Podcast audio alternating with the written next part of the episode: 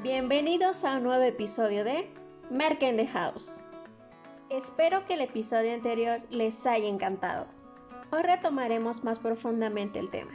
Así es, hoy les hablaré del marketing directo y los nuevos comportamientos de los clientes ante el COVID. Y bien, empecemos nuevamente.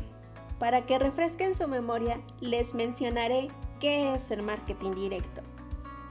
Pues es sencillamente el tipo de campaña publicitaria que busca provocar una acción en un grupo seleccionado de consumidores.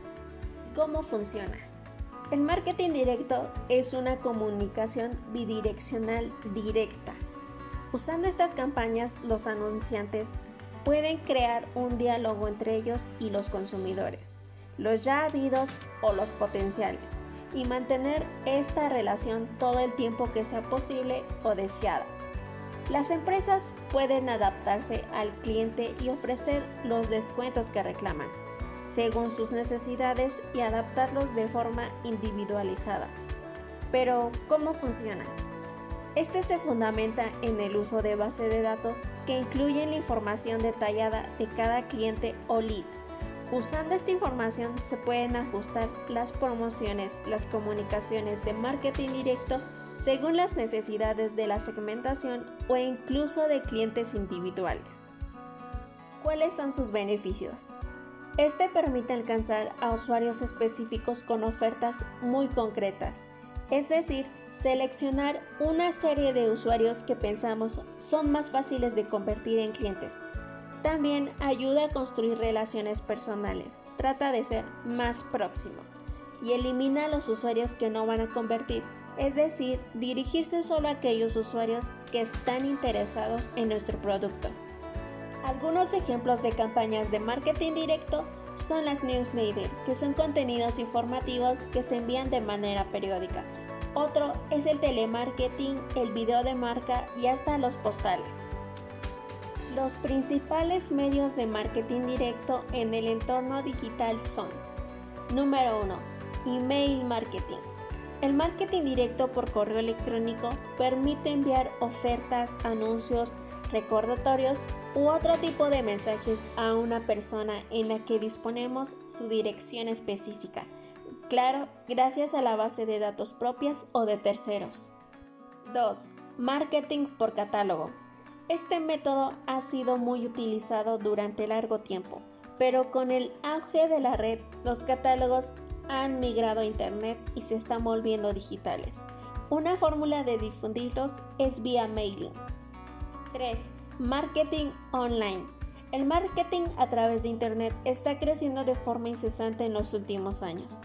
Un medio muy usado en este marketing son los social ads o publicidad en redes sociales a través de los custom audiences que te permiten subir tu base de datos a la red social para crear una campaña personalizada. 4. Redes sociales.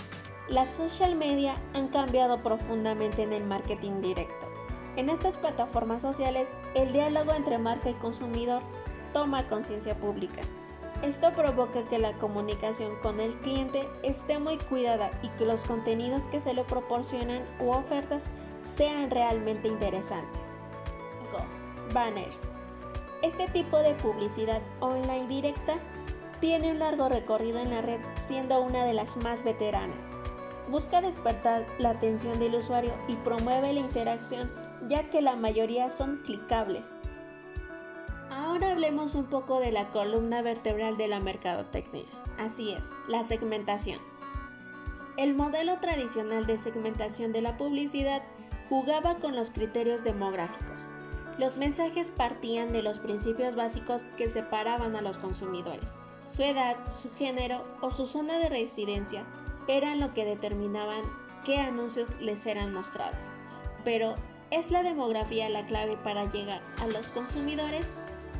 En los últimos tiempos poner en duda este punto de partida se ha convertido en un elemento al alza en el entorno de la publicidad online.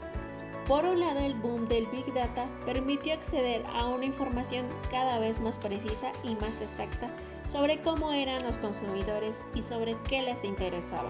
lo que abría la puerta a una visión mucho más compleja de su día a día y de sus intereses. Por otro lado, los cambios sociales han ido haciendo que sea cada vez más visible que los datos demográficos no son verdades dignas. Como ha demostrado el crecimiento del marketing age agnostic, por poner un ejemplo, a los consumidores ya no se les puede limitar por sus edades, no solo por el criterio clásico que los nuevos tiempos han puesto en tela de juicio. Si la demografía tradicional no funciona, ¿qué se puede emplear como alternativa y qué se puede emplear para conectar a los consumidores en estos tiempos complejos? Los responsables de estrategias en marketing y publicidad empiezan a tenerlo claro a los consumidores no los hay que segmentar por nichos demográficos, sino hay que trabajar partiendo de sus comportamientos, de lo que hacen y de lo que van a hacer. Los criterios demográficos clásicos están perdiendo su potencial y su popularidad entre los marqueteros. Elementos de nuevo cuño como las actitudes, la etapa vital en la que se encuentran los consumidores o sus comportamientos están asumiendo el vacío que deja el desinterés por la demografía de siempre. Los grandes gigantes del consumo ya han hecho la migración. Procter Gamble, por ejemplo, ya llega a sus consumidores usando datos sobre el 90% de la población estadounidense para crear lo que llaman Smart Audiences. Sus criterios de segmentación son ahora, explican en el análisis, cuestiones como madres primerizas o dueños de su primera lavadora. No son los únicos. Danone USA, para perfilar a sus consumidores, el concepto de tribus ha determinado que existen 16 tribus de consumidores y a ellos dirige su mensaje, al menos con una de sus marcas de agua. Las estadísticas de Marketing Week hacen que el cambio sea mucho más visible. Según sus datos, el 44% de los marketeros usa el comportamiento como elemento para segmentar campañas, lo que convierte en el más popular, seguido por la localización del consumidor con un 42% y su edad con un 38%. Pero además, la visión del comportamiento es muy positiva. Un 91% de los marqueteros cree que fue el método más efectivo de segmentación en las campañas que han lanzado recientemente y un 73% cree que lo ha sido en general en los últimos 5 años. Al comportamiento se suman los intereses personales con un 78% la localización con un 78% también, el momento vital con un 73% o la actitud con un 72% como los elementos que se consideran más efectivos a la hora de segmentar publicidad.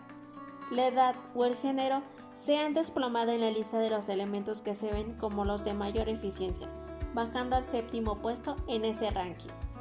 Y como explica una responsable de marketing de una empresa de chocolate en el estudio, los datos clásicos de demografía pueden crear grupos de personas que son más bien artificiales, mientras que pueden ser dinámicos en cómo se construyen esa campaña y qué datos tienen en cuenta para hacer que las cosas funcionen mejor. Todo ello hace que el trabajo del marquetero o del publicista tenga que cambiar. Ahora los responsables de campañas tienen que conocer más que nunca y también mejor que nunca a sus consumidores las generalidades no valen para este tipo de segmentación, sino hay que ir a los datos específicos y a la información construida a lo largo del tiempo, a la relación más profunda con los consumidores, para comprender en qué momento de su vida se encuentran.